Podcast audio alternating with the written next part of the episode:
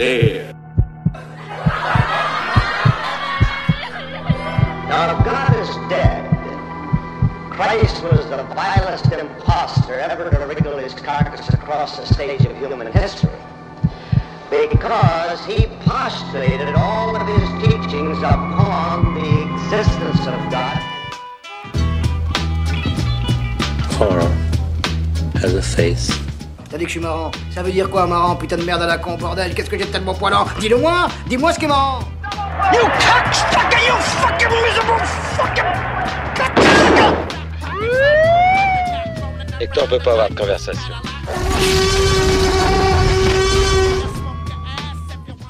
Bonjour à toutes et à tous et soyez les bienvenus dans Contrebande, une émission luciférienne en quête de lumière et d'ésotérisme. Je suis toujours en compagnie de l'auteur Sébastien Guéraud et de Guilhem du Grindhouse Paradise Festival. Après avoir abordé le cinéma expérimental de Kenneth Anger, nous allons maintenant nous intéresser au satanisme dans la contre-culture et notamment de l'influence du gourou Alistair Crowley, particulièrement sur la musique du guitariste de Led Zeppelin, Jimmy Page. Ensuite, nous décrypterons en compagnie de l'auteur Sébastien Guéraud le chef-d'œuvre du cinéma muet Aksan, la sorcellerie à travers les âges. Crowley's so dedicated to performing the Abramelin ritual that he actually goes to the length of seeking out and finding the perfect place and buying a house to do the actual ritual in. Nothing else, just actually to do this ritual.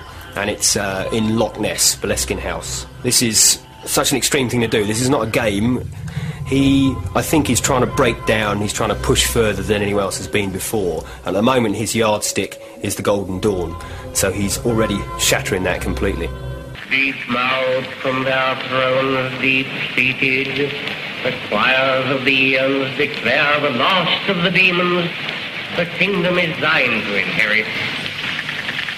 What I Lead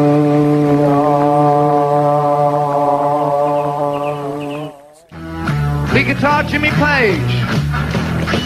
Led Zeppelin's Jimmy Page took a more serious interest than most. He studied Crowley closely. He collected Crowley's paintings and books. And in 1971, Jimmy Page bought Boleskine House.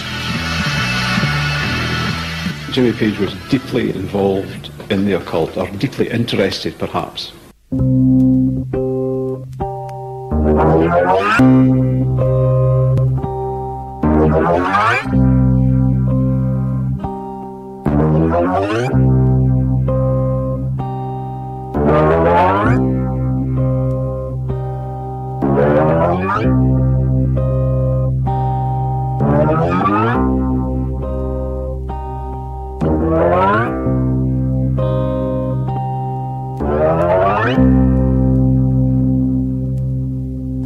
I was pretty, I was very interested actually in, in Eastern and Western mysticism.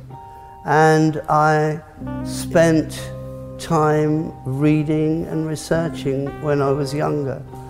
Um, yeah, I guess I guess that's it. That, that, that, that's there were some there were some very eminent characters in the Golden Dawn, and uh, I found it very interesting to see the history of those that had been in it and this sort of esoteric movement, and also sort of what went on, uh, the offshoots of it, uh, of that sort of love of all things mystical and magical, all things bright and beautiful, really.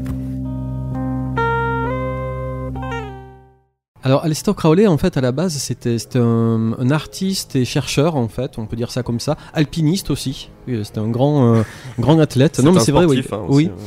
Et qui a, en fait, qui a, euh, qui, qui, à travers son œuvre, en fait, et ses textes, notamment le fameux livre de la loi, qui est, qui est son œuvre phare et son, est, qui est son ouvrage, en fait, dans lequel il a donné sa, sa doctrine, en fait, c'est quelqu'un qui a une, très très grande importance enfin, dans la contre-culture des années 60 qu'il n'a pas connue euh, puisque en fait c'est quelqu'un qui a eu une très très grosse un très très gros impact sur un certain nombre d'artistes de cinéastes d'écrivains surtout de musiciens euh, qui se sont totalement reconnus dans sa, dans, sa, dans sa philosophie et dans sa doctrine. Alors, j'ai pas la prétention de résumer en quelques mots son, son système de pensée. Je peux simplement donner juste une ou deux, une ou deux citations, une ou deux clés qui ont été beaucoup reprises, notamment euh, et par Jimmy Page en particulier, qui, qui, était, euh, qui s'était lui-même autoproclamé un peu son, son disciple. Je, je vais y revenir. Donc Jimmy Page, le guitariste de Led Zeppelin, il faut guitariste de Led Zeppelin, euh, voilà, il faut le hein. rappeler. En fait, euh, Aleister Crowley, on peut dire que sa, sa philosophie, ça il l'a il dit, euh, se résumait en fait en une phrase très difficile à tra- traduire. C'était Do what you will, may be the law, littéralement. Alors, c'est une phrase difficile à traduire. Do what you will, littéralement, c'est accomplis ta volonté doit être ta loi. Doit être la loi. Alors en fait, la volonté, c'est particulier. culture de l'égoïsme euh, sain, là. Mais disons qu'en fait, alors je, je veux pas te donner l'impression de Indivi- caricaturer ou de simplifier. Individualisme. Oui, disons qu'en fait, bon, pour faire court, et encore une fois, je mets tout ce que je dis entre parenthèses, histoire de pas, Alors, pas faire de sûr, non, contresens. je tiens à dire que là, nous allons pas le plonger en parlant beaucoup de sectes et notamment euh, du coup de pas mal de dérives, euh, d'anecdotes un peu sordides. Oui. Mais nous sommes là pour décrypter. Nous ne faisons pas de, de propagande. je tiens à vous rassurer. hein. Dis- Disons que selon Crowley, en fait, qui s- qui s'inspire beaucoup de la psychanalyse jungienne, en fait, il part du principe qu'il y a au fond de chacun de nous une sorte de volonté primitive, une sorte de volonté primordiale. Donc on rejoint nous ce disait sur appartient, euh, Lucifer Rising. dès, dès la naissance et quelque chose qui est de l'ordre du de- c'est ça une volonté qui, est- qui nous est unique et personnelle et que souvent la société nous contraint à oublier ou à corseter et en fait l'idée de Aleister Crowley c'est que chacun fasse un travail sur lui-même pour découvrir sa propre volonté, c'est-à-dire ce qui est littéralement sa motivation. Quand, quand il parle de volonté, c'est pas faire ce qu'on a envie. Do what you will ne veut pas dire fais ce que tu as envie. Il veut dire accomplis ce qui au fond de toi est ta vérité. Ouais. Ton, euh, ton, ton accomplissement profond. Sauf ce que le- qui est. euh, Le, le problème, c'est que là où il y en a qui ont préféré la méditation transcendantale Oui. et Bah, d'autres ont- le LSD, d'autres Ouais, ont pris d'autres chemins. Ou le, ou le meurtre. Ou le meurtre. Voilà. Ah oui, hein, c'est c'est un, mantra de beaucoup de serial killers. hein. Ah, on Voilà. aurait pu parler de ça, ouais. des sacrifices aussi, hein, parce que c'est vrai qu'il y a une dimension sacrificielle qu'on retrouve dans le Lucifer Rising de, de, Tout à fait. de Kenneth Anger. Et, Ouais, comme, attends, c'est pas euh, pareil. Oui, bien sûr. Et comme Crowley justement prône une, une, une destruction, en tout cas un éloignement, une ignorance en tout cas des règles de, de, de société, il part du principe que si, ton, si ta volonté est, ce qui te- est ton propre Dieu, tu es ton Dieu individuel. Et donc fi- finalement les, les, les- les règles et, la- et les règles que la société t'impose doivent être ignorées ou écartées. Et c'est vrai que euh, Crowley, qui était cité notamment euh, sur la pochette de, de Sgt Pepper's des Beatles, où on l'aperçoit parmi les, Oui, c'est les, vrai. les- les Oui, oui, 72, je crois qu'il y en a 72. Hein, euh. Personnage? Oui. Ah, peut-être, ouais. Je sais plus, hein, je, je dis ça, bon. C'est de- toi l'expert en musique. On va te Ouais. croire. Euh, ou peut-être beaucoup moins, mais en tout cas, il y a un tas de personnages et on reconnaît Aleister Crowley dedans. Et euh, en fait, Crowley avait eu un énorme impact sur le milieu du, du, du, du star system des années 60 et notamment dans le milieu du rock, Euh, puisque effectivement il y avait cette notion de l'individu roi et surtout de l'individu qui, j'allais dire, qui brise les règles de la société. Et c'est vrai que évidemment on comprend que des stars de l'envergure des Beatles ou de Led Zeppelin se soient totalement euh, investis dans, cette, euh, Mhm. dans, cette, euh, dans ce système idéologique, parce que ça n'est un, parce que le- leur, leur statut de pop star les rendait finalement euh, supérieurs, Et donc- quelque part. Oui, bah de toute façon, c'est Oui. euh, c'est John Lennon qui dit que Oui, on, les- les- on est plus connu que Dieu. On, on est plus connu, que Jésus-Christ. ouais, voilà. Ah, Et, quelque chose, ouais, c'est clair. Et autant par exemple dans, dans le hard rock, par exemple de, de Black Sabbath, qui eux étaient plutôt dans le registre de l'horreur, euh, un Mhm. peu, un peu bête. Black Sabbath qui était un hommage à Mario Bava, euh, Led Zeppelin et Jamie Page en particulier étaient Oui, beaucoup vrai. plus investis. Euh, puisque Page en fait avait carrément racheté le manoir Boleskine en Écosse, hein, qui était le, le manoir de Aleister Crowley. Alors, tu me coupes si je dis une bêtise, le Golden Dawn, c'est donc là-bas, c'est- c'était la secte d'Alistair Crowley ou Oui, tout à fait. Oui, c'est ça. Alors, il y a, il y a- il y a- à ce que j'en sais, je sais que la Golden Dawn, euh, si je dis pas de sottises, je crois que Aleister Crowley n'y est pas resté tout le temps. Euh, il, a, il, a, il, a, il a fondé son propre truc, c'était l'ordre de Téléma. Ouais. Les- euh, le- qui était une dissidence un petit peu du, de la Golden Dawn. Pareil, c'est des, des notions assez complexes. hein. Et euh, Page, en fait. euh, Des groupes de lecture euh, intellectuelle. Voilà. et, euh, et Page, en fait, euh, s'était totalement investi dans son maître à penser. Il a toujours cité Crowley comme son maître à penser. Il avait racheté sa maison, la Boleskine House, qui était en face du Loch Ness. Et alors, maison prétendue hantée où se baladait apparemment le spectre d'une femme décapitée. C'est quand même fou, ça c'était au Loch Ness quand même déjà. Oui, hein, au Loch Ness, donc euh, l'Écosse, le Loch Ness, le manoir hanté, la femme décapitée. C'est c'est vraiment le principe de l'ésotérisme, hein, la conjoncture de plein de symboles qui ont l'air euh, complètement euh, différents et au final qui reviennent à une même source. Ah oui, puis c'est bien anglo-saxon, tout y est, hein, je dirais, il n'y a, pas de- y a, pas de- y a pas de souci. Et donc, et à cette époque, justement, ben, comme euh, les grands esprits se rencontrent, Page invite Kenneth Anger dans son manoir. Et il commence à parler de Lucifer Rising en mode super, on est sur la même longueur d'onde, on va bosser ensemble. Et euh, Page, en fait, euh, commence à travailler sur une BO euh, qui est composée de guitares trafiquées et de mélotron. euh, et qui est un qui- instrument quand même très spécial. très spécifique qui, qui était un instrument qui était utilisé notamment beaucoup par les Beatles, qui était un clavier, l'ancêtre du sampler, un clavier dont chaque touche était reliée à une note de bande magnétique, hein, enregistrée sur un orchestre où on entendait une flûte, hein, un chœur et euh, des cordes, et notamment qui a été beaucoup utilisé justement pour le côté un petit peu euh, planant, presque un peu film d'horreur, euh, par beaucoup de, groupes comme King Crimson, etc. Et, euh, et donc cette, cette BO est supposée accompagner le, le- le- accompagner le, film de, de, mais Page et Hanger se fâchent. Alors bon, il y a plusieurs versions, bah, parce qu'évidemment, comme ils étaient beaucoup dans une espèce de- comme on était face à deux personnes avec des égaux quand même assez, euh, assez marqués, euh, on ne sait pas lequel des deux s'est fâché avec l'autre ni, ni pourquoi. Ce qui est certain, c'est qu'ils se séparent et que euh, Page en fait euh, va publier euh, ce- plus tard sa, sa BO sans le film, Qui est quand même exceptionnel. hein. qui est, qui est très très belle. Mhm. Et, euh, et Anger va se réconcilier avec Beau Soleil, qui à l'époque est dans, dans une prison de haute sécurité. Et, euh, et donc, euh, et oui, parce que oui, Ah, donc faut Beau, ce qu'il faut, hein. Beau- Beau Soleil entre temps a été, a été coffré pour meurtre. Et, euh, et donc, il, ben, il, y- il y, est- époque. il y est toujours. Et il a, il a toujours dit après coup c'est bête que j'ai tué quelqu'un, j'aurais pu faire carrière dans la musique. Euh, donc, et en- il a pu en tout cas enregistrer avec euh, un matériel en partie bah, qu'il a fait venir en partie en prison et un matériel qu'il a en partie bricolé lui-même. La BO de Lucifer Rising, il a pondu aussi deux ou trois autres albums qui sont plus de la, la musique électronique, un peu dans la lignée de, de, de Vangelis. Donc une musique assez, assez planante. hein. Mm, mm. Et, euh, et à ce que j'en sais, je crois qu'il qu'on reparle de Blade Runner, c'est ça? Non, non, non, je- j'en suis pas là. Mais je, veux dire, il y a, mais je crois que, si je dis pas de sottises, je crois qu'il euh, il a, il a travaillé aussi comme designer de son électronique pour la marque de synthèse Sonic. Euh, donc ça c'est pour le travail de, de, de, de, Beau Soleil. Et je crois que je suis sorti du sujet euh, puisque je parlais de, oui de, Page qui avait lui par contre effectivement été euh, très influencé par Aleister Crowley.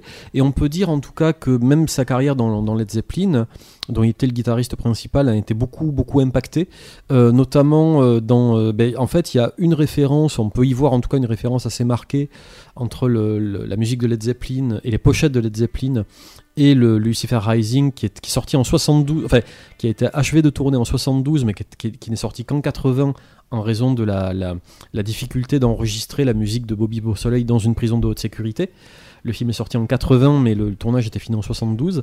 Et en 73 sort le cinquième album de Led Zeppelin, qui est Houses of the Holy, dont la pochette est très troublante, puisqu'elle euh, c'est une pochette qui fait ouvertement référence à Lester Crowley et, euh, et notamment à l'usage spécifique du tarot de Marseille que, que, que, que- Que l'on retrouve chez Jodorowsky. chez Jodorowsky, mais donc Crowley avait une, une- une interprétation assez spécifique où on voit euh, plusieurs enfants nus en train de gravir la chaussée des géants euh, en Irlande sous un ciel orange. Alors apparemment c'est une, c'est une pochette qui avait été inspirée par une nouvelle d'Arthur C. Clarke, encore une fois c'est encore le... le- le- le- Qui la- a écrit euh, 2001 l'Odyssée de l'espace pour Voilà. ceux qui n'arrivent pas à Putain, mais situer. on arrive encore euh, que des liens qui se font. Voilà, et le, le, le verso, donc ça c'est le recto de la pochette, le verso, euh, c'est une photo psychédélique en fait qui a été prise au château de Dunluss, encore un château irlandais, donc château hanté, euh, puisqu'il était question d'une demoiselle qui avait été séquestrée par un méchant seigneur et qui se serait jetée euh, dans l'eau, et dont on entend les pleurs apparemment dans la, la tour. Et, euh, et dans ce, et dans ce château, donc, on voit euh, l'image d'un colosse hein, en train de brandir le- un enfant nu, le cadavre d'un enfant nu sous une lumière euh, solaire hein, vi- venue du sommet de la tour. Alors évidemment, c'est une pochette sur laquelle on a euh, raconté toutes sortes de, de- de théories. Euh, mais ce qui est certain, en tout cas, c'est qu'on ne peut pas s'empêcher d'y voir un lien euh, très très clair, ne serait-ce qu'au niveau des couleurs. Euh, c'est une pochette très psychédélique, très, très, assez effrayante. hein, Ouais, euh, c'est un espèce de rouge, Agressive. de orange vert. euh, oui, oui, c'est ouais. une, pochette assez effrayante et qui a, qui a vraiment une, euh, une, quelque chose de, ouais, de, de- de vraiment hanté. Quoi. Il y a vraiment Mais c'est vrai que c'est bien ça de rappeler ce orange-vert et de faire ce lien avec Lucifer Rising parce qu'en plus c'est deux couleurs qui, qui sont très agressives et qui ont une énorme connotation symbolique. Ah mais alors Oui, là, euh, là qui ont juste- des rapports justement, avec. c'est euh, pas, c'est pas- c'est- moi, moi c'est une pochette que j'aime beaucoup euh, pour ces couleurs. Je, je trouve pas ça si agressif que ça en Après, termes quand de- je dis agressif, c'est non, non, plutôt non, que ça- mais ça c'est- marque, tu vois, il y a Non, quelque après, t'as raison, hein, c'est des, ce sont des couleurs. L'orange est une couleur qui est, qui est assez agressive, mais il y a une, je trouve qu'il y a, Il y a une idée de la il y a un mort et de la douceur dans renaissance, cette je pense. euh, Bah, en fait, c'est pochette ça, qui- je pense que c'est ça qui est assez Oui, dérangeant aussi. Ouais, ouais. Oui, et en même temps, elle joue sur, le, bah, sur tout un truc lié à l'enfant mort. Oui, et puis même tous les personnages, toutes les, il y a des, c'est des gamines et des gamins. euh, Oui, oui. qui sont, ils, sont, ils tout blancs. Oui. Enfin, enfin, Mais après, ils sont on peut- vraiment, vraiment blancs, quoi. Oh, bah, on- il faut quand même aussi le dire, euh, il y a quand même pas mal d'anecdotes sordides autour de cet Oui. album et du groupe et qui n'ont rien à voir avec. euh, Enfin. Qui n'ont pas en tout cas de justification ésotérique, on va dire, qui n'ont Bah, pas de justification. euh, Disons que Page, en tout cas, euh, lui, leur donnait une justification ésotérique, parce qu'encore une fois, toujours son côté transgressif, etc. Oui, on peut dire que Led Zeppelin, bon, et ça, je m'appuie ça sur la source officielle du groupe, hein, c'est pas des, c'est pas des, des- c'est pas des racontards, c'est la, la- la source officielle de, de- de- de- la biographie officielle du groupe, c'est Hammer of the Gods, qui est peut-être une des biographies rock les plus violentes et les plus, les plus, euh, en tout cas, c'est une des plus c'est une des plus horribles que j'ai jamais lues, je pense. Euh, c'est, non, vraiment, c'est, euh, effectivement, il raconte un petit peu les. C'est, pas des turpitudes, là on est face à des trucs très délictueux du, du- du groupe de, de- de- cette époque. Euh, À cette époque, c'est très très violent. Et c'est vrai qu'effectivement, le, le- le- on peut, on peut pas dissocier, c'est vrai, je pense, le, le- le- la, le- le- la, la particularité, la spécificité de, de, de Page et, et la, la- et son- lien justement avec Aleister Crowley, son, son espèce de, de volonté transgressive par Mhm. tous les moyens, et la transgression effectivement euh, réelle, hein, qui était celle du groupe à l'époque, qui était totalement affranchie, je dirais, de tout ce qui se faisait en termes de...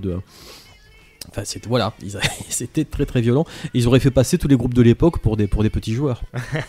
oui, bah, parce qu'on le rappelle, toutes ces sectes aussi euh, et- hollywoodiennes, satanistes et tout, on en a discuté un petit peu en off tout à l'heure. euh, et notamment, ça rejoint aussi cette doctrine un peu d'un certain égoïsme. Ça a quand même été pas mal utilisé derrière une certaine, des fois, politique et dérive un peu trop ultralibérale. Ben, disons que euh, à partir du moment où on prône l'individu roi euh, et, et où on prône justement l'idée d'une d'une sorte de, de, de, de suprémacisme personnel, si on part du principe que si, si, si on part du principe qu'un individu avec, euh, je dirais, une- une- un ego surdimensionné et le pouvoir de- d'accomplir sa volonté euh, devient un dieu surpuissant, ça a quelque chose de terriblement. euh, ben, ça- voilà, ça, ça ouvre la porte à toutes les dérives euh, par essence. Parce qu'on parlait, euh, si Guilhem, on aime bien, je crois, à chaque fois que tu viens, on, on parle souvent d'hérédité. d'hérédité et de The Witch. Ah oui, oui, non, mais bon, bah, moi, je, de Et, toute euh, façon, moi, des, encore une fois, c'est des sujets qui me fascinent, sur lesquels on a beaucoup, beaucoup discuté.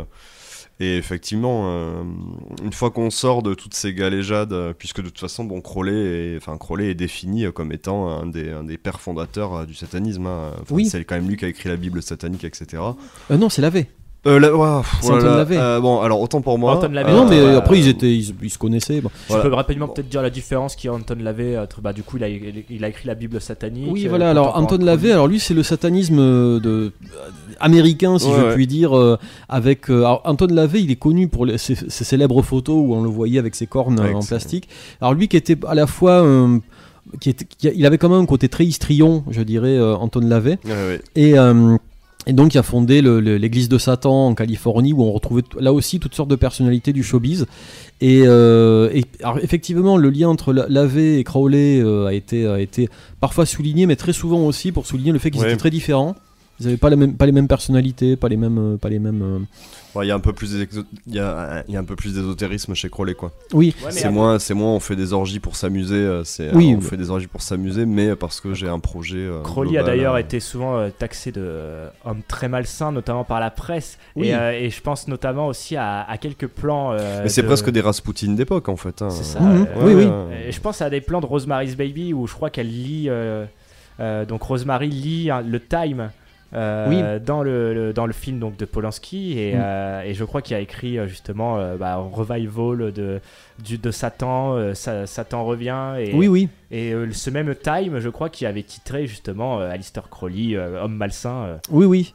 Disons que le. ça le- vraiment le- c'est ouf, hein, on, on parle de Polanski et tout, c'est vrai que ça a nourri vraiment toute une contre-culture. Ah mais totalement, c'est vrai que le, le- ben, disons que Anton Lavey ou Aleister Crowley, c'est donc qui sont omniprésents, je dirais, dans, dans toute la contre-culture de l'époque, même chez, même si, même auprès d'artistes auxquels on s'attendrait pas forcément. Bah, de Le- toute façon, moi, je rappelle à tous les publicités. euh, bon, alors là, c'est un peu plus tard, c'est les années 80, hein, mais les publicités où votre adolescent est satanique parce qu'il porte des t-shirts de hard rock, euh, etc. Oui. Donc, s'il y a une espèce de puritanisme. Bon, là, c'est stupide, là, c'est c'est vraiment. re- re- voilà. re- diluer tout, le- tout le truc quoi vraiment c'est au- on est au, au- au ras des pâquerettes mais Mm. euh, effectivement c'était tellement présent qu'en fait il y avait un puritanisme et du coup c'est très américain ça aussi hein. C'est très américain, et puis il faut rappeler aussi que ça vient dans une époque très particulière aussi, où il y a un recul, euh, je, je parlais effectivement du, du, ouais, du, du recul notamment de la religion catholique, hein, Mm. euh, qui effectivement, mais comme la nature a horreur du vide, on va...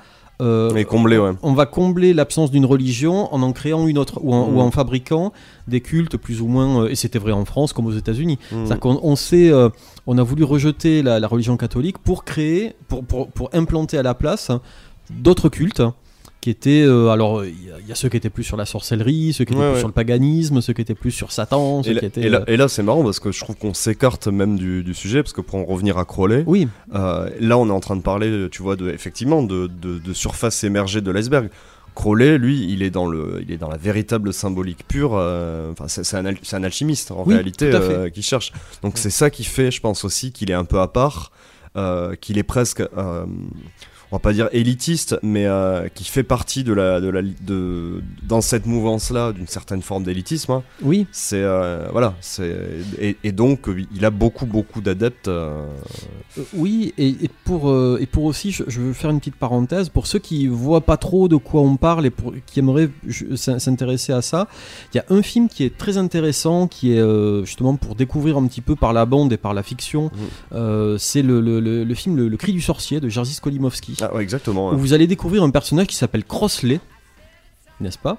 Et, euh, et qui est euh, qui en fait est euh, voilà ben, qui vous donne un petit peu alors c'est une interprétation de fiction par un cinéaste polonais en plus par dessus le Mhm. marché Qui Euh, était euh, en plus euh, dans la même école que Polanski. oui oui crois. oui de l'école de Lotz et, euh, et donc ouais de, ben, découvrez le cri du sorcier un très très bon film euh, avec une excellente musique et vous allez voir le, justement le, le- un peu vous aurez un portrait un peu en creux à travers un le personnage d'un sorcier euh, très inquiétant donc le, le crossley de, de- de ce film de fiction un peu ce qu'était euh, peut-être euh, peut-être la, la véracité en tout cas de ce qu'était Aleister Crowley en vrai Eh bah super, écoutez, bon, allez lire Bande de feignasses. Et puis, euh, eh bah, une petite question très rapide. Et là, tu vas me dire, oh là là, qu'est-ce que c'est cette question Avant qu'on s'écoute un petit extrait d'Anton Lavey et qu'on se fasse une petite pause musicale pour conclure cette euh, première partie. Euh, à ton avis, c'est quoi l'essence du mal américain? L'essence du mal américain? Oh ben il y a, ben, je pense que déjà en termes, au niveau fiction, on a pu le voir. euh, alors c'est marrant, on en parlait tout à l'heure en off. Le, le, ben, le mal américain, je pense qu'il y a déjà un film, un, un livre comme American Psycho qui le cerne pas mal. Ouais. Je pense que c'est. euh, Oui, c'est vrai qu'on a parlé de ça justement. qui est, qui est pour moi une très bonne définition du mal américain, c'est-à-dire le et un mal qui est pas du tout lié à des, à des pentagrammes ou à des ou à des euh, ou à des cultes bizarres sous la lune. C'est au contraire un mal très terre à terre et extrêmement matérialiste, et extrêmement euh, euh, je dis pas qu'on rencontre des personnages comme ça tous les jours, mais en tout cas on tombe sur des gens. Effectivement, on peut rencontrer des gens qui ont euh, qui sont extrêmement adaptés à une époque euh, de capitalisme extrême et de compétition extrême. Bah, Enfin, si, je peux, enfin voilà, c'est ouais, effectivement, moi c'est effectivement, et moi ça rejoint le truc là-dessus où ce sont des gens qui sont arrivés, parce que là les États-Unis se sont fabriqués, voilà, ils sont arrivés de toute nationalité. Il a fallu à, à un moment créer une société où, enfin, tu vois, on est, c'est peut-être des mauvaises comparaisons, mais Ouais, il a fallu créer à un moment une espèce de truc qui ressemble soit à l'Empire romain, soit, tu vois, il a fallu, il a fallu mettre tout le monde d'accord. Et effectivement, il y a eu des règles et des codes qui ont commencé à se créer, à se fabriquer, dans lesquels les mecs sont tout à fait à l'aise. Tout à l'heure, on parlait d'époque formidable. Je pense qu'il y a eu pour beaucoup, et pour toute cette époque de l'Hollywood, c'est une période de luxure. Mais en tout cas, on peut dire qu'il y a, il y a Ce des gens qui ont, euh, qui ont trouvé dans, qui ont trouvé dans ces hiérarchies de pouvoir le sommet du pouvoir. Et puis, Ah évidemment, quand on est au sommet du pouvoir, ben, il n'y a plus grand chose qui nous limite. Ah oui, c'est sûr. hein. Tout ça revient des histoires de pouvoir en fait. Ouais, de toute façon, oui, c'est le, le mal. hein. rongeant ce monde, c'est le pouvoir. voilà de la philosophie de qualité.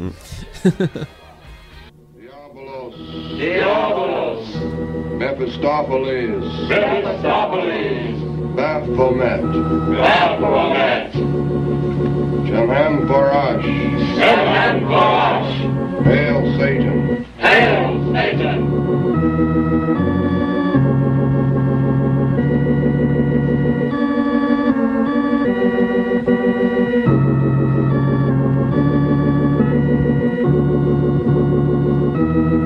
This is a very selfish religion. We believe in greed, we believe in selfishness, we believe in all of the lustful thoughts that motivate man because this is man's natural uh, feeling.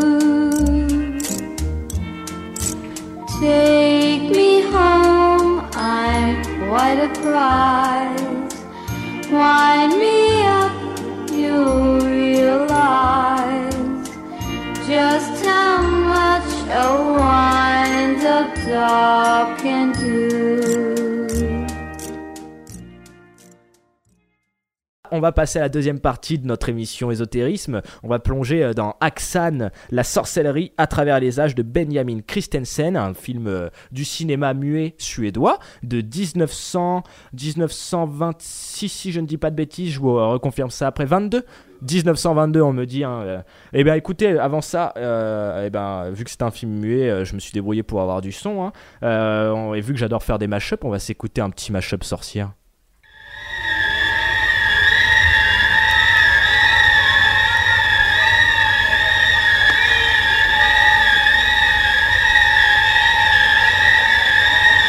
Since the beginning of time, that evil, supernatural creatures exist in a world of darkness. Satan! Behold thy suspect!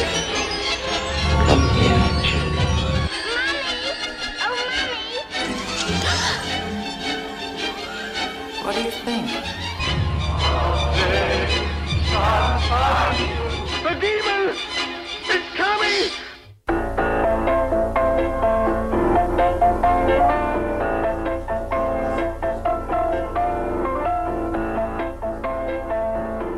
Écoutez mes amis, là je suis en train... Alors mes amis, je suis en train de parler par-dessus euh, la musique de la Stleghe de Fellini. Euh, si je ne dis pas de bêtises, je crois que c'est Fellini, oui bien sûr. Parce que la sorcière, hein, vous le savez, on a fait beaucoup d'émissions sorcières. Guilhem, euh, qui est encore présent, qui ne va pas tarder à partir, peut d'ailleurs le confirmer. hein. Euh, on a fait une carrie Oui. ensemble. Il y avait déjà un mashup. Donc là, c'est vrai que je commence un peu à puiser mon stock, mais j'ai quand même encore trouvé, encore trouvé des films. Parce qu'il y avait Rendez-vous avec la peur de Maurice Tourner. C'est pas une sorcière, c'est un sorcier, mais ça compte. Euh, il y a eu aussi Oz euh, de Mm. Walter Murch, Retour à Oz, un film produit Oui. par Disney qui, qui est quand même un film, je dirais quand même assez, euh, assez violent hein, pour, pour, pour les jeunes bambins à l'époque Mm. où Disney faisait encore des choses un peu ambitieuses. hein. Et c'est ce cher Nils Boisy d'ailleurs qui me l'a qui m'a rappelé euh, ce film. Euh, Vous allez pouvoir en écouter une interview de lui tout à l'heure. Mhm. Euh, et puis qu'est-ce qu'il y a eu d'autre? Alors il y a eu aussi The Brotherhood of Satan, film des années 70, hein, parce que vous l'avez compris, l'ésotérisme dans les années 70 ça plaît. Oui. Euh, et je, je, je- c'est- à l'origine de, de milliers de films hein, d'exploitation. Ah bah, Enfin, clairement. c'est- Voilà, après, il faut piocher dedans, quoi. hein. Il y a des films qui racontent des choses, d'autres qui sont là juste pour le fun. C'est pour Mm. ça qu'on les aime aussi. hein. Eh ben, justement, parlons alors, euh, donnons la parole à, à- à Sébastien. Euh, J'aimerais connaître tes premiers souvenirs de sorcière au cinéma avant qu'on parle d'Axan, qui est sorti en 1922, hein, j'ai retenu. Oui, en 1922. Alors moi, c'est vrai qu'un de mes premiers souvenirs, euh, c'est pas tout à fait un film de sorcière, mais quand même, on est quand même dans, dans un sujet. C'était le Excalibur de John Boorman, Mm. où on découvrait ben, finalement le, le- le couple star, je dirais, de la sorcellerie, qui était le, le Merlin l'Enchanteur, qui, euh, qui n'est pas le gentil magicien forcément du film de Disney, Attends, mais tu qui l'as était... vu, tu l'as vu tôt, toi euh Oui, je sais plus quand je l'avais Ouais, vu, mais je l'avais vu assez tôt, Ah, l'Excalibur. Mais euh, je sais plus si j'avais vu à la télé ou. Il un- est dans les années 80, Excalibur, ou pas du tout euh Si, ah, que- si je dis pas de sottises, il est sorti en 1982. ou- Parce que c'est intéressant les années 80 dont on parlait avec Guilhem tout à l'heure justement comme quoi euh, il y avait un moment où ça les années 80 ont fermé des portes qui ont été ouvertes Euh, et c'est vrai que quand tu vois les sorcières d'Eastwick euh, Oui. qui est quand même très bien Hocus Pocus c'est une Oui. version caricaturale de la sorcière mais il y a quand même eu des gars comme John Milius avec son Conan Oui. ou Boorman avec Excalibur bon en fait des, des enfants du nouvel Hollywood hein, Oui, oui. Qui, qui, qui ont continué de vouloir plonger dans quelque chose d'un peu brut et païen hein. Oui, ben, tout à fait. Ben, D'autant plus que Boorman, euh, qui, autant Milius c'est un pur produit de Nouvelle Hollywood. Boorman est un cinéaste anglo-saxon, en- enfin anglais, ce qui change tout, parce qu'il a une culturellement, il a quand même un background euh, culturel qui le, qui le rend assez. euh, Ah bah c'est un énorme, c'est un énorme croyant. Hein. Oui, oui. Quand on lit sa biographie, enfin en tout, en tout cas, il a été, enfin alors, je dis c'est un énorme croyant. Désolé, je finis parce que ça mérite précision. C'est un énorme croyant. Il a vécu dans un milieu entièrement croyant. Oui, oui, Euh, tout, voilà. à fait. Et c'est vrai que le, moi je me souviens effectivement, c'était un souvenir très très fort du, du couple Merlin-Morgan euh, dans, dans- dans Excalibur. C'est quand même bon, Morgan qui était joué par la, la sublime Hélène Mirren. Et c'était une, c'était une, une figure de, de- de sorcière absolument euh, fascinante. Et c'est vrai qu'après, effectivement, il y a tous les souvenirs évidemment des films de Disney où on identifie des faits, donc effectivement, dont des personnages positifs doués de pouvoirs magiques, Mhm. mais qui n'ont pas effectivement. Après, si, oui, il y a la méchante sorcière de Blanche-Neige. qui est Ah, moi même c'est ça, moi c'est exactement ça. Elle est assez traumatisante quand même quand Oui. on est enfant. Et puis même avec son miroir et tout, euh, Oui, oui. ils étaient encore dans le juste. hein. Oui, oui, tout, tout à fait. Mais c'est vrai qu'effectivement, oui, j'aurais pu citer Blanche-Neige, effectivement, mais je- comme euh, ça aurait été pour à peu près, comme à peu près tout le monde. Dans, dans le cinéma live, c'est vrai que mon, mon premier souvenir, c'est celui d'Excalibur, très clairement. La, la- Morgane, pour moi, était une. puis une- en plus, euh, quelque chose d'assez érotisé. euh, Ouais, ouais, mais il y a une euh, ambiance extrêmement particulière dans ce film. Oui. Et, euh, et après, effectivement, il y a tout le, le- Après, si on commence à parler de films de sorcières, c'est vrai qu'on en a un, un bon, bon paquet dans tous les films d'horreur. Il y en a que- plein, et puis, Ouais, et puis, et puis voilà, et puis c'est ce qu'on disait sur les années 80, quand je disais que ça avait fermé des portes, c'est pas spécialement le cas, mais c'est surtout qu'on a commencé à avoir des archétypes. Euh, bon, il y en avait avant, hein, c'est- je, dis, je dis pas ça, mais euh, voilà, ça a commencé à se rapprocher d'archétypes que tout le monde voulait insérer euh, dans, son, dans ses oui, films. Quoi. Oui, oui, tout, tout à fait. Je, c'est, je- je pense tout de suite à la sorcière dans euh, Le Robin des Bois avec Kevin Costner. Quoi. Ouais, oui, oui. C'est vrai, c'est vrai, voilà. Et il y a aussi une sorcière. Bon, mes amis, en tout cas, plongeons euh, à la base des bases. À mon avis, le film de sorcière ultime est aussi l'un des premiers. euh, qui est. euh, on dit quand même au revoir à Guilhem, mais n'oubliez pas, hein, Grindhouse Paradise. Ouais, moi je vais filer parce que le film me fait trop peur. Ça marche. Ça fait plaisir de t'avoir eu, Guilhem. On reste avec Sébastien. Sébastien, on va donc parler d'Axan. Euh, Axan, la sorcellerie à travers les âges. euh, donc de Benjamin Christensen, qui est un peu. euh, J'ai pas envie de dire un, un- un ovni, mais qui est quand même un film très particulier. hein. Oui, euh, y compris d'ailleurs dans la, filmographie de son réalisateur, Benjamin Christensen, qui dont on a à peu près oublié tout le reste, sauf ce film.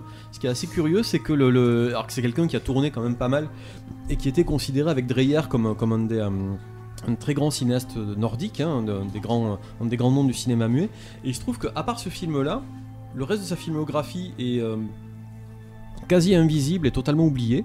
Et c'est vrai que euh, la, la, la sorcellerie à travers les âges, c'est un film qui a traversé le temps, qui a été redécouvert à plusieurs reprises, qui a été euh, Remonté, resonorisé, recolorisé, narré oui, aussi. Oui, et, euh, et qui a, qui, et- et, il fait partie de ces films qui n'ont perdu absolument rien perdu de leur impact entre le- le- leur première sortie et Mhm. aujourd'hui. C'est un film qui est totalement inclassable, totalement hors du temps, qui est même hors genre, puisque c'est c'est une c'est un film qui est à la fois mi-documentaire, mi-fiction. On peut y voir un, un des quasi-prototypes du cinéma mondo. C'est pas du tout euh, absurde de, de le dire. C'est- un film qui a complètement aussi anticipé euh, toute la vague, qui a une, une vague qui a été euh, beaucoup à la mode dans les années 60, qui était les films d'inquisition, euh, avec la marque du diable de... de, euh, comment il s'appelait le réalisateur de la marque Euh, Michael Armstrong. Michael Armstrong, pardon. Ah, Il y a du bondage caverne presque. hein. Ouais, il y a- il y a- Non, il y mais a- il y a de tout. Moi, je trouve que ça ressemble même à un film de propagande sur certains aspects, même si, même si c'est un peu faux ce que je dis. Enfin, Parce que il y a ça, ce- ça brasse énormément. Bah, parce que c'est présenté comme un quasi docu, euh, où moi, je, Ouais. enfin, c'est- voilà, c'est- à un moment, c'est fait pour une audience. Quelle audience? Moi, je me suis toujours demandé euh, dans, quelle, dans quelles circonstances ce film a été projeté. Mhm. Pour qui on dirait presque un film de commande euh, pour, je sais pas moi, des. des je sais pas Bah, moi, des- apparemment, des, des c'était un- banquets ou des trucs comme ça, qui genre donnez-nous genre. euh, ça- ça- en fait, ce film me fait penser aussi aux mecs de dans Cannibal Holocaust quand t'as les mecs dans la salle euh, à la fin en train de regarder le film et dire on va détruire les bandes. mais, mais c'est un vrai a- film d'illuminé, je pense, parce qu'en Oui. plus c'était un projet. Il avait euh, l'ambition de faire une trilogie. euh, euh, J'allais dire Hunger, je suis encore sur Kenneth. euh, Benjamin Christensen, euh, une trilogie comme ça autour de la euh, de la religion. Euh, donc là, ce premier qui était sur les sorcières, il voulait ensuite en faire un qui était vraiment orienté sur la féminité, parce que Oui. c'est ça aussi le rapport aussi de la sorcière, c'est la féminité. Oui. Euh, et et c'est en ça qu'il est au juste et qu'on retrouve du coup des réminiscences aujourd'hui.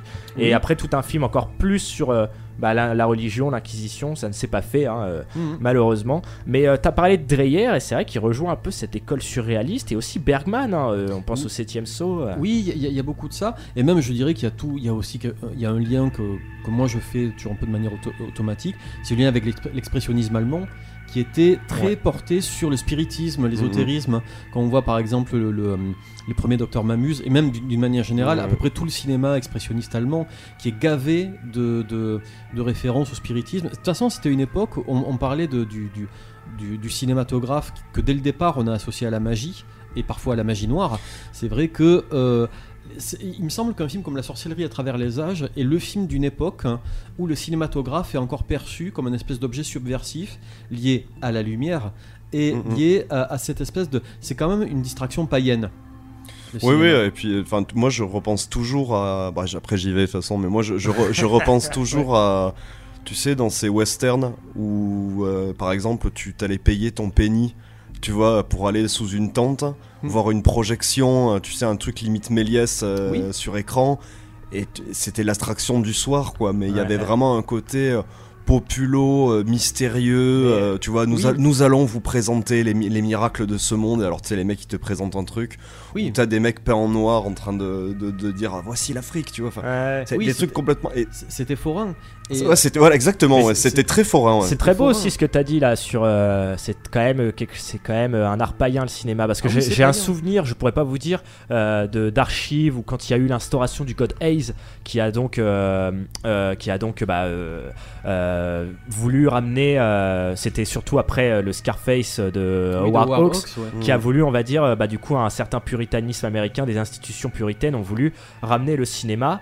Euh, puis à mon avis, je pense qu'il y avait eu beaucoup. euh, C'était un peu l'apogée des décadences à Hollywood avec tous les suicides, les accidents de voiture, les overdoses. Et là, il faut lire Hollywood Babylone de Kenneth Anger. Oui. Eh ben, ils ont voulu ramener le cinéma donc dans des normes et aussi Mhm. dans un respect de Dieu. Et je me souviens que du coup, euh, je crois que vous pouvez écouter ça dans un épisode de Beats sur pourquoi les gang- est-ce que le gangster est libéral? C'est exactement ça. Ouais. Ouais, et puis vous entendez, euh, pardon, hein, vous Non, entendez du coup la journaliste tout qui dit euh, il faut supprimer. euh, cet art païen et le ramener dans le respect. Enfin, tu vois, il- vraiment, ça a Ouais, été ouais. considéré. Mais parce que- mais parce C'est que pour je ça, te dis, Hollywood, Babylone, Babylone. Eh oui, mais parce que nous, on a grandi aujourd'hui, euh, tu vois, le cinéma fait partie du monde dans lequel on vit. Et Oui, puis, et puis je crois si que tu le veux, il y a cinéma eu- n'a jamais été aussi, Ouais, et- euh, non, mais puis si- presque maintenant, on Ouais, est puis au retour si à un tu veux, tout, le monde sait qu'il y a eu des films d'horreur, tout le monde sait qu'il y a des films gore, tout le monde sait qu'il y a des thrillers. Enfin, si tu veux, aujourd'hui, c'est quelque chose qui fait partie de- culturellement de notre société. À l'époque, les mecs, ils ont vu débarquer ça. Déjà, il y avait même pas la télé dans les foyers. Enfin, tu vois, ils ont vu débarquer un truc. euh, Ouais, forcément, que tu te dis, euh, putain, mais c'est diabolique ce truc, euh, tu Oui. vois, je... Et c- c- ce qu'il y a de frappant, c'est de voir justement à l'époque euh, qui était contemporaine de, de. Hassan, on avait aussi les premiers films bibliques. Oui, avait, bah, tous les, bah, toutes les grosses productions là. Oui, oui, euh, tout- oui, oui, oui, Cécile B2000, Euh, le même- plus même grand avant. réalisateur du monde. Même avant, c'est-à-dire qu'on avait déjà des reconstitutions de, de la, crucifix- la Passion du Christ, Oui, etc. oui. Et- qui étaient des films d'art. On appelait ça les films d'art. Ouais, complètement. Et je vous invite à. Désolé, je te coupe parce que moi je vais vraiment filer. Ouais, ouais. Mais À moi je, je, dit ça. je reviendrai là-dessus parce que Cécile B2000, rematez-vous les 10 commandements. hein. L'intro du film, qui est, qui est une introduction qu'on avait sur Laurence d'Arabie avec de la musique, etc. Il y a un côté théâtral. Donc pour certains, c'est une extension due à la pièce de théâtre. Et Cécile B2000 apparaissait à l'écran en personne pour présenter le film en disant, de la même manière que dans Axan, il y a une voix off qui présente le film, Cécile B2000 apparaît en personne pour vous dire, nous allons vous conter l'histoire du Christ, quoi. Oui. Euh, Enfin, il y y a un truc, c'est c'est un spectacle en fait, et on est presque effectivement dans une extension de la de l'opéra, de la pièce Oui. de théâtre. euh, mais, mais là, on parle de la forme la plus pas la plus voilà parce qu'effectivement quand on quand je parlais du western et de la voilà il y a du coup il y a le côté forain mais il y avait aussi ce côté où ils se sont dit bon ok on va en faire quelque chose de D'artistique et de noble. Et voilà Dans, dans, dans Axan, et là je vais vous lire une critique écrite, euh, écrite par euh, Patrice, euh, Patrice euh, Doré dans le magazine Séquence de juillet, euh, juillet-août 2005. Euh, il raconte, euh, donc il parle du chapitre 10 de Axan, en fait il parle de ça par rapport au trucage et aux maquettes impressionnantes du film. Au revoir Guilhem, merci pour tout, n'oubliez pas Grand Boss Paradise. Eh bien, écoutez, euh, dans le chapitre 10, qui s'appelle le Satan's Sabbat, donc le sabbat de Satan, euh, donc il dit que ce chapitre fait défiler dans les cieux et dans la ronde d'un sabbat un cortège méphistophélique, sorcière, cheval squelettique, bâtard sacrifié et orgiaque silhouette, un délirant bazar créé par une vieille femme dans la dans, euh, dans le fol espoir de faire enfin cesser ses tortures. Et c'est aussi, je pense, des images qu'on peut rapprocher d'une certaine peinture. Euh, Jérôme Bosch, Francisco de Goya, euh, Mm. Jacques Callot, Peter Bruegel, euh, Grunewald. euh, mais et du coup, ouais, j'ai envie de te parler là de ce, tu, tu vois bien le chapitre hein, qui est Oui, oui, totalement tout à fait, impressionnant. tout à fait. Donc de comment justement euh, ces petits moments païens du film euh, sont totalement euh, incroyables et comment est-ce que la, picturali- la picturalité de, Christensen arrive justement à se rapprocher bah, d'un Bosch ou d'un Goya? Mais en fait, c'est vrai que c'est l'aspect, je pense, qui a été le plus commenté, le plus, le plus, le plus visible du film, c'est sa que- picturalité. ouais, alors que pourtant ces scènes-là, elles sont finalement minoritaires. hein. Finalement, moi, quand, pour l'avoir revu, euh, c'est quand même beaucoup. euh, on on s'intéresse surtout beaucoup plus sur la- la- l'acquisition. Oui, et puis c'est vrai que, euh, le- en fait, le film a beaucoup marqué les spectateurs pour des scènes oniriques, euh, des scènes de reconstitution qui sont totalement fascinantes, etc. Il y a les scènes, on voit les, les- les squelettes d'animaux, les, les trucages, etc. Tout l'aspect fantastique hein, qui a énormément marqué les spectateurs et influencé des générations de cinéastes. Ouais, Euh, faut ouais. Être clair là-dessus, c'est-à-dire qu'en fait, on a euh, le, c'est, euh, le film qui m'y fait le plus penser, aussi paradoxal, c'est le, c'est l'Antéchrist d'Alberto de Martino, Ok. euh, dont la hum, une séquence entière qui a été photographiée notamment par Joe D'Amato, j'en profite pour le caser, euh, mais reprend textuellement une, une scène entière de, de, de, de, de, de- de la sorcellerie de Haxan, hein, tout, tout simplement. Mais c'est vrai que ça a influencé des générations de cinéastes, alors qu'en fait le film est très composite, c'est-à-dire qu'on a une première partie où ce sont des images d'archives, on a après des reconstitutions qui sont, euh, je dirais, euh, qui sont très belles, mais qui sont, je dirais, euh, assez conventionnelles par rapport au, st- au standard esthétique de l'époque. Et on a des scènes totalement inclassables, hors normes. Bon, les, les, les fameuses scènes où Christensen joue lui-même le, joue- lui-même le rôle du diable. Oui, oui, je crois que c'est je crois que c'est Mephisto. Enfin, je Oui. ne sais pas, mais euh, oui, oui, il joue lui-même. euh, ouais, ouais, bien sûr. Les, les scènes érotiques où la nudité féminine est totalement magnifiée avec les, les, peaux des, des Puis actrices. je, euh, je crois que ceux qui jouent aussi les, dominicains, donc les moines, euh, jouent Oui. aussi les démons. Donc il y a vraiment Oui, cette oui. ambiguïté. euh. Ah oui, oui, il y a- il y, a un côté blasphématoire et très, très, euh, je dirais très anti. Enfin, j'aime pas trop ce mot, mais anticlérical là pour le coup, qui est complètement assumé. Ouais. Et qui, d'ailleurs, c'est pas un hasard si le film a été autant aimé des surréalistes, qui était, qui était le, le- c'était vraiment un film qui- qu'ils aimaient beaucoup. À la fois dans le fond et dans la forme, c'est-à-dire qu'il était complètement. euh, c'est un film qui était vraiment totalement inclassable.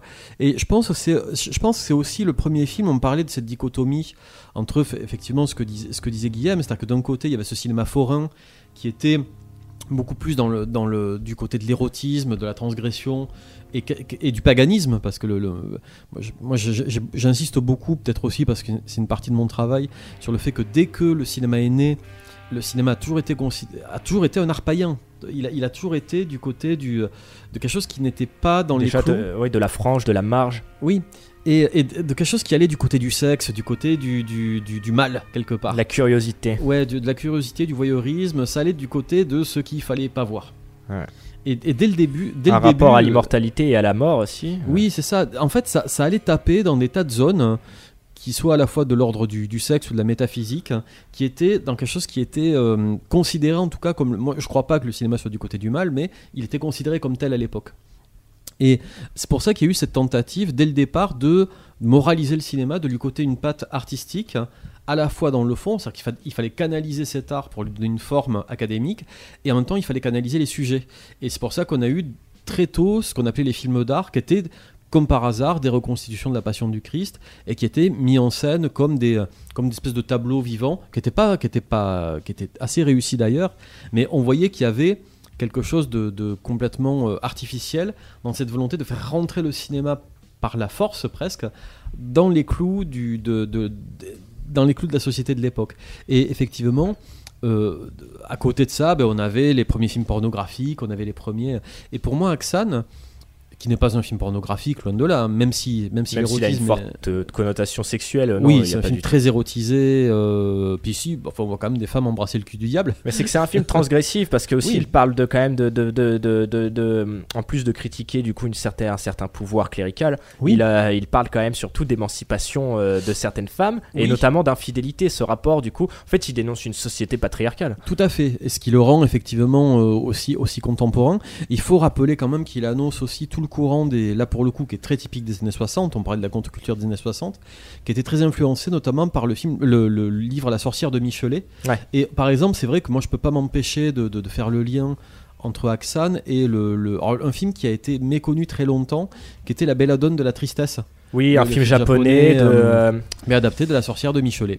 Il est adapté de la sorcière de Michelet. Oui, D'ailleurs, à, voir, j'en ai déjà parlé dans, dans une interview euh, Voilà. que j'ai faite avec KLG Dikian euh, qui s'appelle euh, Magie et sorcellerie. D'ailleurs, en ce moment à Toulouse, profitez-en, il y a l'expo au Muséum de Toulouse Magie et sorcellerie, c'est jusqu'à fin décembre. Ouais. Et réécoutez notre interview sur Contrebande Cinéphage, toujours, à la chaîne YouTube. Et, et ouais, ouais, avec par contre des images extrêmement psychédéliques et tout. Ah oui. Et le film, en fait, je pense qu'on va commencer, pour conclure un petit peu sur, sur Axan, à parler de. On, on l'a sou- on l'a dit surtout quand on parlait d'Alistair Crowley tout à- dans, no- dans notre première partie sur, euh, sur, euh, sur l'ésotérisme et, euh, et la contre-culture euh, des 60s, 70s. De cette dimension que la magie euh, ne justifie pas tout, euh, donc on va dire d'une frange beaucoup plus psychanalytique Oui. euh, qui se cache derrière en fait, en fait comment euh, ces dérives, on va dire, euh, sont juste le reflet de certaines névroses. À nuancer bien sûr, mais Oui. Axan plongeait là-dedans. Oui, bah, disons qu'en fait. Déjà, il parlait de plantes et de psychotropes. Oui, puis c'est un film très précurseur. Alors c'est vrai que euh, pour rebondir sur ce qu'on disait par rapport au, euh, à la belladone de la tristesse, on retrouve un peu les mêmes paradigmes. Parce que la belladone, c'est une plante euh, hallucinogène. euh. Voilà. Et il y a toujours cette idée, effectivement, cette espèce de, de- de- de- de féminisme avant que le, le terme soit em- employé couramment. C'est l'idée qu'en fait, on a une forme d'inquisition masculine, patriarcale, qui va dénoncer comme sorcières en fait toutes les femmes éman- émancipées et qui va du coup euh, martyriser, brûler sur des bûchers. Euh, finalement une féminité en, éma- en émancipation par rapport au pouvoir. Ça c'est quelque chose qui effectivement qui est très politique là pour le coup. Et effectivement il y a aussi cette autre notion qui est beaucoup plus psychanalytique, hein, euh, l'idée qu'on va, euh, je dirais, euh, en fait, finalement, dé- dé- dédiaboliser, je dirais, des comportements qui étaient considérés comme des comportements de possession, en, les, en leur donnant, enfin, en leur attribuant ce qu'ils sont la plupart du temps, c'est-à-dire simplement des, des- des névroses ou des psychoses euh, Moi, psychiatriques. et- et hein. étonnamment, on voit qu'aujourd'hui, c'est la partie qui a le plus mal vieilli dans le film d'Axan, parce que le dernier chapitre s'intéresse donc à l'hystérie, qui Oui. était une notion de nouvelle, Oui. euh, notamment parce que bah, les années, euh, je veux dire les années 30, même si on était plus entre les années 20-30, la pensée de Freud se développe. Oui. Et, et donc le film, évidemment, se, se joue de ça. Et quand on le revoit aujourd'hui, eh ben, on se rend compte que euh, finalement c'est assez limité que la psychanalyse n'avait pas raison. Eh Ben oui, mais il faut dire aussi qu'entre-temps, il y a eu un autre mouvement typique des années 70 qui était l'antipsychiatrie. Et c'est vrai que l'antipsychiatrie des années 70 a complètement rabattu, euh, je dirais, euh, ben, tout ce système qui constitue, enfin, où on avait monté un peu Freud un peu au pinacle de manière peut-être un peu, euh, un peu exagérée, et on s'est aperçu effectivement, si vous voyez par exemple un film comme L'Emprise, hein, par exemple de, de Sineji Fury, qui est, je pense, le film le plus agressif que j'ai vu sur l'antipsychiatrie des années 70. Euh, un film vraiment très dur, très traumatisant, où on a une femme possédée, mais là pour le coup, c'est pas les psychiatres qui vont la sauver, c'est justement les gens qui croient au surnaturel. C'est-à-dire qu'on a, on a le, le discours totalement inversé par rapport à. C'est pas, pas le psychiatre qui va vous sauver, c'est le contraire. Et, euh, et donc, du coup, c'est vrai que, on, euh, effectivement, après. et on arrive euh, encore dans ces idées d'ego. euh. oui. Et, Pourtant. et, et c'est vrai qu'aujourd'hui, effectivement, je pense que la, la psychanalyse aujourd'hui a un petit peu perdu de, de- de sa superbe, je pense, dans la culture contemporaine, où on lui attribuait un petit peu toutes les, tous les éclaircissements, et maintenant c'est un petit peu le. euh, voilà, on, a, un petit peu. euh, Enfin, oui, ça, c'est un petit peu perdu de sa superbe. Donc c'est vrai qu'effectivement, toute cette partie-là est peut-être moins contemporaine, effectivement, que, que l'autre partie qui est plus, qui est plus, euh, qui est plus de l'ordre du, du film d'exploitation euh, ou, de la, ou de la partie politique. Bon, ça fait un petit moment qu'on est en train de parler, Sébastien, et moi j'ai du Ah. coup envie de, de, de- de- Enfin, j'ai envie de te poser une dernière question pour te libérer, parce qu'il faut qu'on qu'on se repose un peu de toutes ces énergies, qu'on laisse un peu reposer certaines choses. Et vu que tu parles justement de, de, de- de notre monde contemporain, et ben, là, ma question, ça va être Aujourd'hui, tu vois, il y a des cinéastes émergents comme Ari Aster, Robert Eggers, Les Poulains d'un 24. Euh, on pourrait même dire David Lowery qui va avec The Green Knight revient à une heroic fantasy un peu païenne sur des contes Oui. anglo-saxons. Euh, Il y a Ben Whitley aussi, je crois, qui est un Britannique qui a fait des, des films euh, très inspirés de The Wicker Man. Et The Wicker Man, justement, aujourd'hui ressort. Oui. The Amusement Park de George Romero, qui est peut-être pas le plus ésotérique, mais il y a ce côté forain. Il y a, il y a aussi une séance de, de spiritisme avec une boule à cristal à un moment donné Oui. pour un jeune couple. Ça aussi, des vieilles pépites comme ça ensevelies ressortent. Et puis, bien sûr, euh, bien sûr, il y a aussi Gaspard Noé, hein, Luxa Eterna, qui a cité d'ailleurs euh, Axan euh, dans, dans son Luxa Eterna. Oui. Comment est-ce que toi, ce sera notre dernière question euh, en grande conclusion, tu comprends ce revival païen dans le cinéma contemporain Ben, je pense que c'est tout simplement lié au, fait qu'il y a une. euh, ben, je pense qu'on a, on a vécu pendant dans, un certain temps. Je, me rappelle beaucoup des années 90, où qui était une décennie justement où le cinéma et la, et la pop culture en général étaient extrêmement matérialistes. hein, et où il y avait vraiment une sorte de, côté très. euh, on était dans un cinéma qui pouvait être à la fois très violent et très terre à terre. hein. Et, euh, et c'est vrai que depuis euh, un certain temps, ben, on voit qu'il y a une, je pense, une lassitude. hein. Enfin, pas une lassitude, mais disons que y a, les gens reprennent goût effectivement à une, à une forme de spiritualité ou de spiritisme, je sais pas comment on peut appeler ça comme ça. Ben, un peu comme dans les années 60 où on voyait qu'il y avait une sorte de, de, de retour un peu au païen, à la fois par, c'est comme ça que je l'interprète, par compensation par rapport à la, à- au désintérêt du- pour, le, pour le catholicisme, et en même temps aussi, il y avait une, une- une critique aussi en creux de la, du système euh, matérialiste, en fait, la, course à la consommation. C'est-à-dire qu'on voit de, de plus en Oui, pardon? Non, oui, pardon, non, au contraire, désolé, c'est moi qui te coupe, mais c'est en fait, c'est une question que, que je pose beaucoup. Je l'ai d'ailleurs posée Oui. à Nils Boisiz, euh, dont vous allez écouter une interview, euh, mais je me, je me confronte à un problème. C'est que on revient souvent à ce retour des années 70, euh, 60-70, où justement il y avait une contestation, une contre-culture, et que ça, c'était en réaction euh, à, un, on va dire, un certain obscurantisme, à un système, à des mœurs qui ne, dans lequel on ne se reconnaît plus. Mm. Aujourd'hui, je comprends tout ça. Il y a l'enjeu écologique, le féminisme. Mais je me retrouve confronté à un problème, c'est qu'aujourd'hui, il n'y a plus vraiment de contre-culture. Donc au final, ces gens, ils sont totalement minoritaires. Est-ce que ce n'est pas vain? Je sais pas si tu, tu arrives à saisir Oui, oui. ce problème-là. C'est qu'aujourd'hui, est-ce qu'au final, c'est... euh, Ah ben il n'y a plus une contre-culture, il y en a mille. Il y a mille contre-cultures. Ah d'accord, ce serait ça alors. Oui, bah oui, parce qu'en fait, bah, c'est tout con. C'est qu'il y, a- y y une sorte de. de- Aujourd'hui, je pense que c'est à peu près acquis sur le fait que. Le, j'allais dire, il y a une uniformisation, je dirais, du mode de vie contemporain, et sur le fait qu'il y a une, je dirais, il y a, y a un matérialisme qui nous entoure, qui est, euh, qui, qui, qui, qui est la condition humaine, je dirais, de, de, de- voilà, ce qui conditionne nos vies, je veux on a tous les mêmes portables, les mêmes ordinateurs, les mêmes télévisions, euh, la même connexion Internet. On, a les mêmes, je dirais, les, et c'est les mêmes produits de consommation qu'on va retrouver dans le monde entier, à peu près partout. C'est-à-dire qu'on va avoir, une, il y a une uniformisation extrêmement euh, omniprésente. Après, évidemment, tout le monde n'a pas le même niveau de vie euh, dans certains, d'un pays à l'autre, ça c'est c'est certain. Mais on va trouver à peu près les mêmes produits.